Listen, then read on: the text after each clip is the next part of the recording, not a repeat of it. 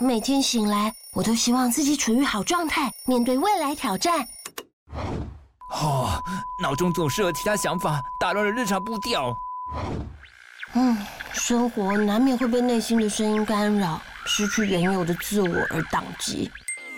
这时来两粒 Extra 无糖口香糖，重新找回自我状态。随身携带 Extra 无糖口香糖，摒除内心的杂音，用自己独有的节奏创造自己的生活。我们都喜欢那个最自在的自己。Extra 嚼出你的好状态。即日起至五月十四号止，于 Seven Eleven 购买 Extra 实力调装口香糖，单件只要十七元哦。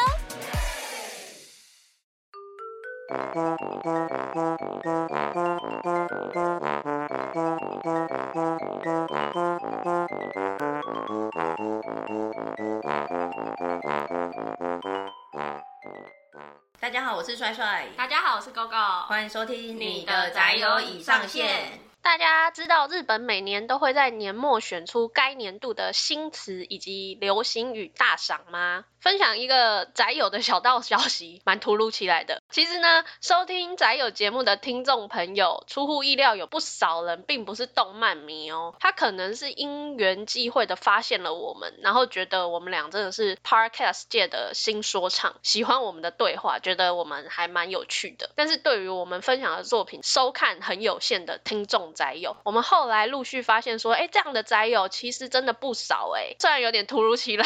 跟流行语大赏没什么关系，可是也想趁这个机会对这一群被我们纯粹魅力给吸引的听众呢表示感谢，非常谢谢你们对我们的支持哦。有啦，还是有一点关系啦，就是我们这一集其实讲的东西不是真的那么动漫正相关，就是说我们有一些闲聊，其实有一些没有在看动漫作品的听众朋友也蛮喜欢的。然后说到你刚刚说 Podcast 界新说唱，我们在两部以那一集的时候，有一个听众留言说，我觉得你们唱的很棒，希望节目永远一直做下去，就是。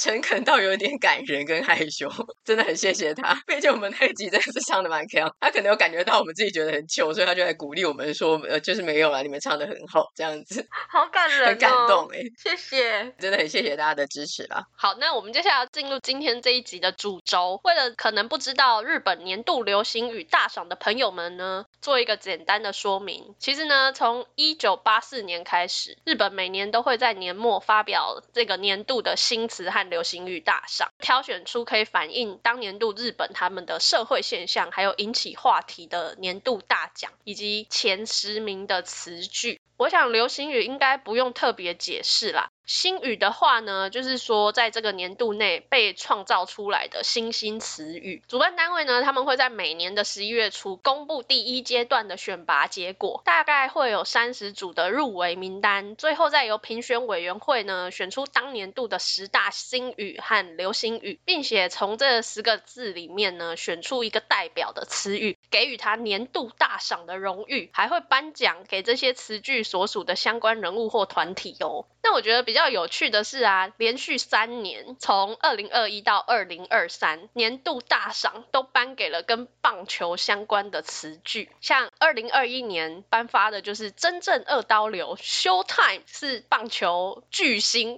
现在可以说巨星了吧？大谷翔平的代表字。虽然大谷翔平很厉害没有错，但是跟 Showtime 的关联性不知道在哪里。我看到的时候想说，这不是跟 Magic 一样吗？什么 Showtime？为了跟我一样困惑的听众朋友说明一下，就是。大谷翔平这个翔，它的日文发音应该是 Show 吧，就是类似英文的 Show，，所以媒体会常常说，哎，大谷秀就是 show time 这样子来形容大谷的场上表现，这样就比较合理，比较没有那么怂一点。很怂吗？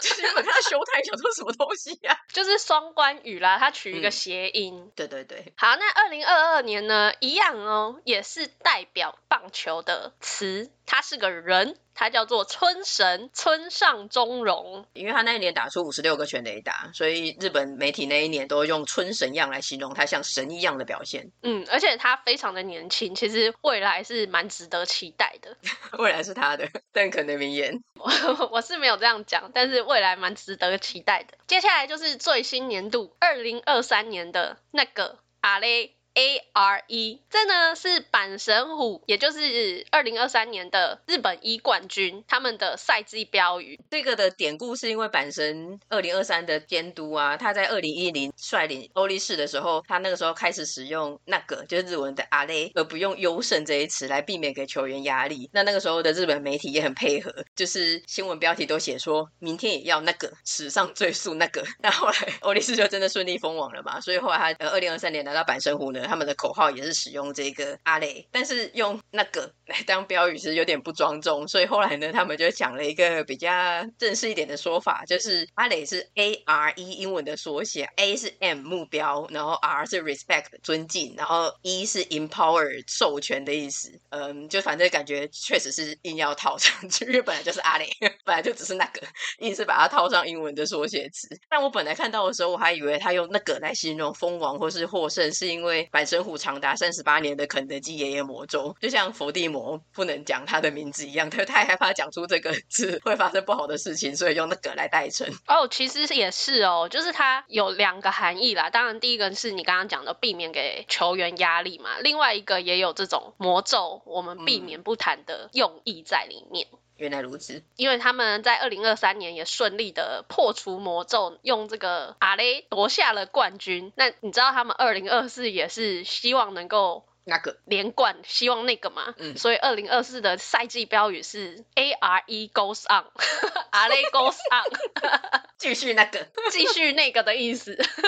有点烂。好，那讲完了这个二零二三的年度流行语大赏呢，其实也有其他的词也算是该年度蛮代表性的，像是蛙化现象，这个也是在日本很流行的一个词语。然后另外应该是全世界都很流行的生成 AI，嗯，也有入选在该年度里面。然后呢，在年度流行语大赏，因为实在太红了，所以之后呢又衍生出了所谓的网络流行语大赏，还有动漫流行语大赏。这两种呢，就是由网络的使用者们来投票，决定当年度日本国内的流行网络用语。还有关键字的人气排行，这个比起来啊，因为是由使用者直接投票的，像刚刚那个流行语，它是先选出三十组，再由专家代表评审委员来做选择嘛，所以相形之下，这两个排行榜其实更能够反映出日本他们网络居民这一整年的生态还有流行趋势是长什么样子的。所以接下来呢，我们要点评分享的就是二零二三的动漫流行语大赏入围名单以及揭晓最后是谁夺下了年度大赏，二零二三的动漫流行语，它的入围区间是从一月一号到十一月二十一号，计算就取自 Nico Nico 和 Pixby 这两个平台的各单字页面访问次数和去年相比的差异，然后推选出今年网络上最流行的一百个词汇。除了年度大赏之外呢，还会颁发 Nico Nico 赏、还有 Pixby 赏跟网络新语赏这三个特别奖项。特别是网络新语赏，这好像是二零二三年新设立的奖项，实在是蛮荣幸一起揭晓这个历史性的一刻。对，在我们第一次做这个主题的时候，就正好有这个新奖项。那我们就废话不多说，直接公布年间大赏的得主，就是我推的孩子。第二名呢，一样是我推的词。它叫做“你是完美且救急的”。盖特出自于主题曲《Idol》副歌的部分，救急的偶像。那这句词也是今年 Nico Nico 赏的得奖致辞。对，这我看到的时候超傻眼的，想说 盖特是哪位？我推的孩子有这个角色吗？想说我对这部作品是有多不熟。那后来查了以后才知道，说原来是有一个网友他把我推的孩子的 OP 跟一部二十几年前的动画叫做《盖特机器人》的曲子无缝接轨的在一起，才变成这一句“你是完美且救急的盖特”。那因为真是太迷因太冲。冲击而造成病毒式的散播。其实我看的时候，我也觉得这个非常的洗脑。我就是忍不住，我已经知道缘由了，但我忍不住又点了大概三五次，就是等等等等等等等等，盖特，我可以体会为什么会这么洗脑。哎，就太无厘头了，真的。好，那另外呢，Pixby 赏则是由蓝色监狱得奖。嗯，那蓝色监狱呢？因为我们两个都没看，未来也不打算看，所以我们没有得点评，就只是 FYI 说这个奖是蓝色监狱得哦。对，其实。蓝色监狱我有看一点点，但是好像没有 get 到那个频率，所以我就放弃了。对啊，我其实也是。至于新设奖项网络新语赏呢，我们稍后再来公布。我是在看了这个名单之后啊，觉得入选的词其实还蛮集中的，像《蓝色监狱》、《蔚蓝档案》。我推的孩子、水星的魔女以及咒术回战啊，这五部的作品相关单词就将近快一半喽。我还蛮认真的统计，大概有 四十二个入围词，不过大部分都是名字。刚刚讲的你是完美且救急的盖特，这个是歌词，先不谈。其他像主角，比如说星野爱啊、星野阿奎亚啊、有马加奈啊、露比啊这些，通通都有入围。对，因为它有点像是网站搜寻关键字的感觉，然后大家就是搜寻这个角色名字。没错，然后蓝色监狱也是几乎主角的角色名字。都有在上面，然后我也很认真的去数了一下，我推的孩子 在这四十二名里面呢，占了八名，而且他这八名全部都在前五十名呢，我觉得很惊人。因为我自己是没有感觉他有这么红诶，至少在台湾，我觉得台湾体感上比较红的是《周书回战》跟《间谍加加九》。蓝色监狱的话，我是知道，因为他是二零二二吧，反正当他搭上世足赛的时候，那个时候有爆红一波，然后再加上有一些 BL 的 CP 元素，所以他本来就是具备一些红的条件。我觉得很遗憾诶，因为。我其实蛮喜欢运动题材足球的，我其实国小国中时期看蛮多的，嗯，但蓝色监狱不知道为什么几个元素都有足球，然后也有 BL CP，很可惜没有办法看下去，不知道为什么。它的表现方式吧，就真的是频率没有击中。对呀。那另外一个比较大众的入围作品是《蔚蓝档案》的角色名字。这个《蔚蓝档案》是二零二一年发行的校园美少女风格手游，主打了学员、青春、物语三大特色。玩家会扮演老师的角色，并且指挥枪械武装的少女们作战，听起来有点像利可利斯的感觉。就是你会随着游戏剧情去带领学生解决在学园都市发生的各种事件。可是我说实话啊，在这榜单之前，我还真的不晓得这款游戏耶。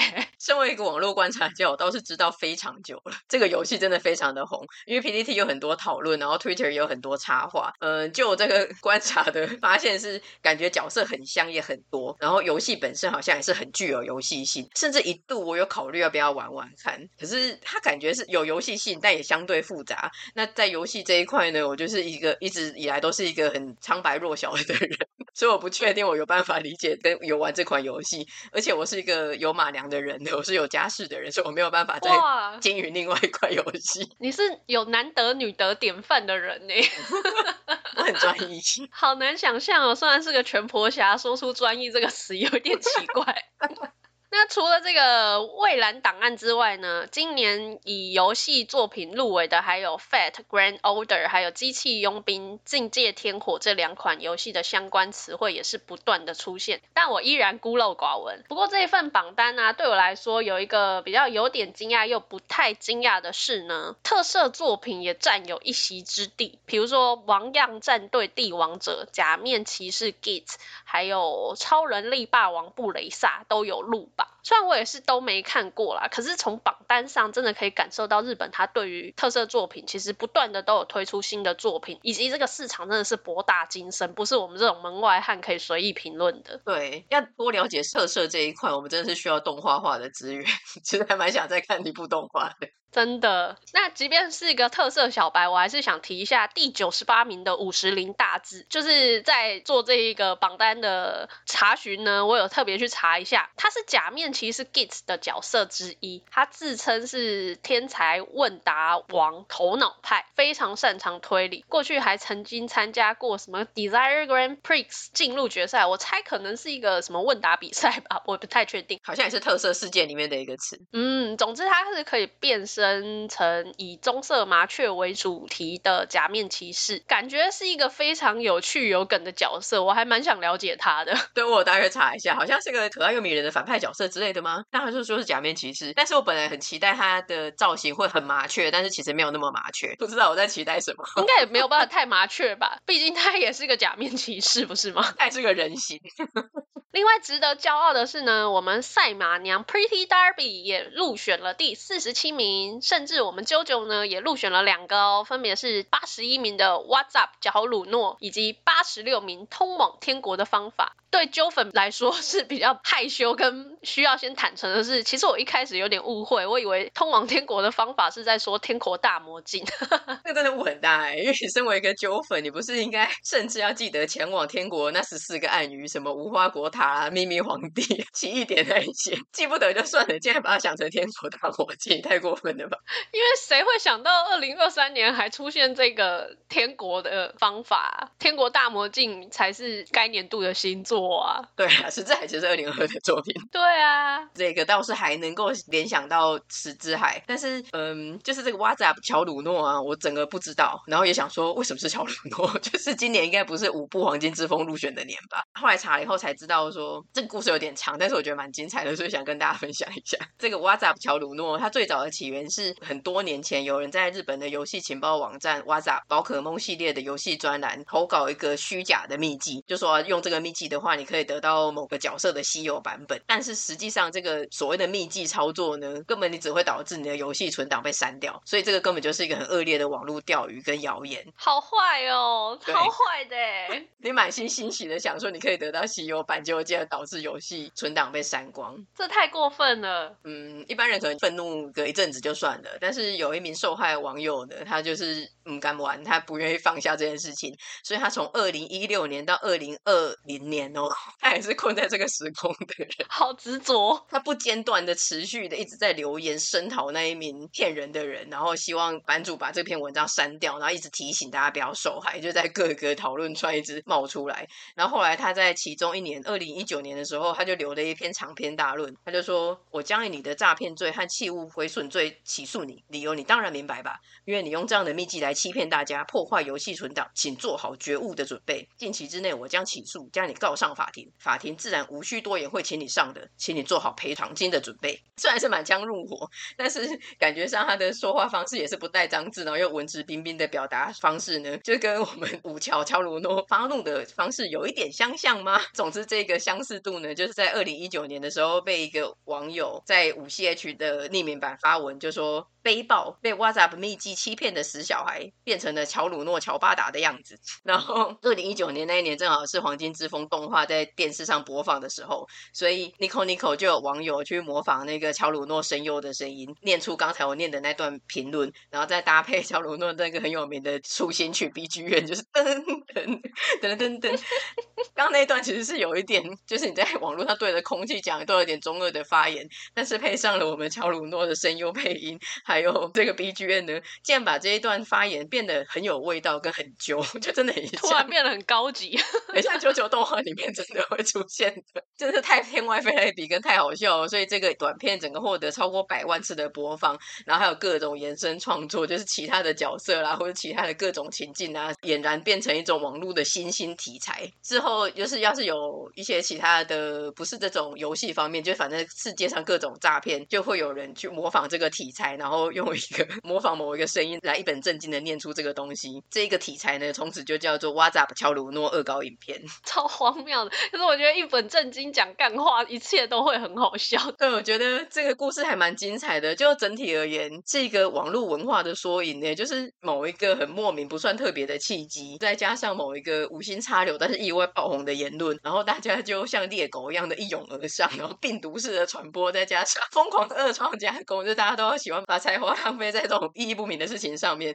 然后就成为了新的一个网络迷因。这个新的网络迷因，在它不新了以后，你就会成为一个经典，成为一个题材。我觉得真的很有趣，但我倒是不知道为什么，因为那是二零一九的事情嘛，我倒是不知道为什么他在二零二三年又甚至成为了关键字搜寻的第八十六名。但反正网络文化就是这么迷，不时就会卷土重来一次。这就是为什么你不能不爱迷音的原因。没错。好，那今天的最后我们要来揭晓的就是新社奖项网络新语赏。这个充满历史性的字词，它的得奖词汇为萨摩霍格华兹，有一点让人摸不着头绪。萨摩跟霍格华兹有什么关系？嗯，其实这个出处要从二零二三年发售的游戏《霍格华兹的传承》说起。《霍格华兹的传承》这款游戏呢，它是大家都熟知的 J.K. 罗琳所创作的《哈利波特》的系列小说改编而成的，就是用魔法世界为背景的开放世界动作角色扮演游戏。霍格华兹的传承呢，同时它也有入选本次榜单的第七十二名这个单字。这个游戏刚推出的时候，真的也是很红，而且听说很厉害。至于萨摩霍格华兹的横空出世呢，也是要从日本的推特开始说起。他推广起这个迷因，起源是有一个推主啊，他将霍格华兹的传承，他的个玩法风格呢，和日本传统的那个萨摩凡士的形象相互结合。你可以想象成武士版的哈利波特的。的概念，于是就创造出了萨摩霍格华兹一个新词。那按照这个推主他的想法呢，就是萨摩霍格华兹的学生，他是会在太阳刚升起的时候就原叫起床，并且在晨间的时候进行三百次的魔法练习。那学院里呢，也有所谓的武士对决的传统存在。比较恐怖的是，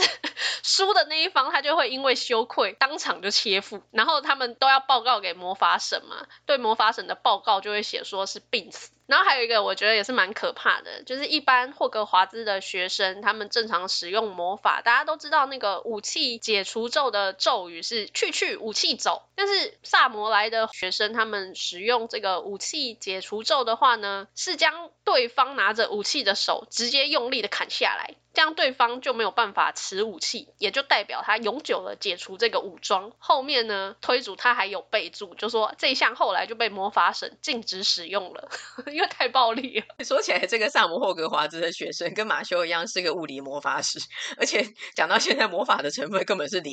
他们没有魔法，他就是马修，没错，一堆萨摩马修。对啊，然后我觉得很多也很银魂，什么起床原教之类的，完全可以想象银魂的那些人在做这些事。对对，完全是 萨摩霍格华兹的设定啊，推主其实他还有写很多，有兴趣的人可以去他的 Twitter 看看。虽然他本人啊也没有想到说会造成轰动，引发迷因，可是因为他的概念实在是蛮有梗的，除了有扩散的设定之外啊，还有其他的萨摩霍格华兹的创作图，像二创的哈利波特武士版的作品，我不晓得大家有没有看过，真的可以说是没有违和感呢。嗯，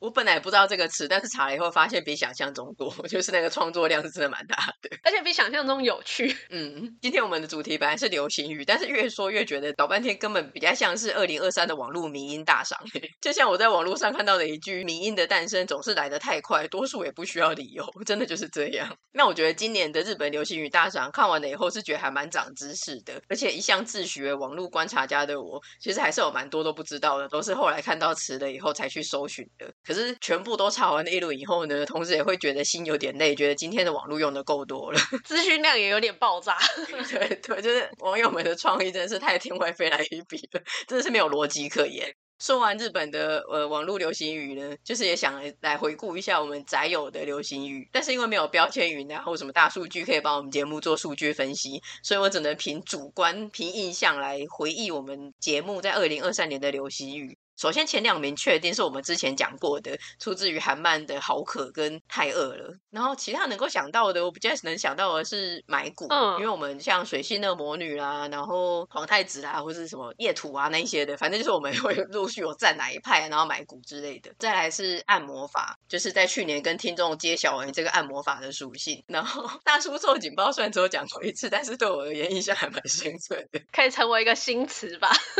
对，所以我也蛮喜欢的。我想。那我觉得这些，但显然记忆力真的有衰退的现象，因为说到底，这一些应该都是我们下半年的节目的词，上半年完全想不到半个。嗯嗯嗯，是哈。如果要这样讲的话，我觉得跟买股相关的 all in 我们也有蛮多的。然后你刚刚说前两名应该是好饿跟好渴，我觉得搞不好是皇太子哎、欸，因为我们你要说呃总数，对啊，如果以总数计算的话，我觉得搞不好是皇太子，因为我们那一阵子的出现频率实在太。太高了，好像是哎。你要看一个比较长的频率，我们会使用到的词还是总数？因为我想好饿跟好可在 LINE 里面应该是没有出现到，像皇太子有五十几个，所以可能真的是皇太。就是以总数来说的话，也许是皇太子，但如果是代表性的话，好饿跟好可是可以排上一二，我觉得不为过。对于皇太子比较难适用，比较没有办法普遍的，就只有我们在赞叹皇太子的时候才会讲到。但是每次马良在抽卡的时候，我们就会再讲一次好饿啊、好可啊。嗯。嗯嗯，真相也蛮常讲的，但是真相比较不是限定于二零二三的，就是一个日常的词汇。对，真相是蛮持续的有在使用的。然后我现在又有点想偏离主题，虽然很久没有讲到皇太子，可是现在久久的又提到皇太子，又心中又激动了起来，又想赞叹我们帝国的太阳，我的世界又变成金色了。皇太子也太帅了吧！大家都看了吗？我们成功把我们的一个朋友变成废人，然后我觉得一方面觉得欣慰，一方面又觉得有点罪恶感，因为他真的也是 literally 变成废人。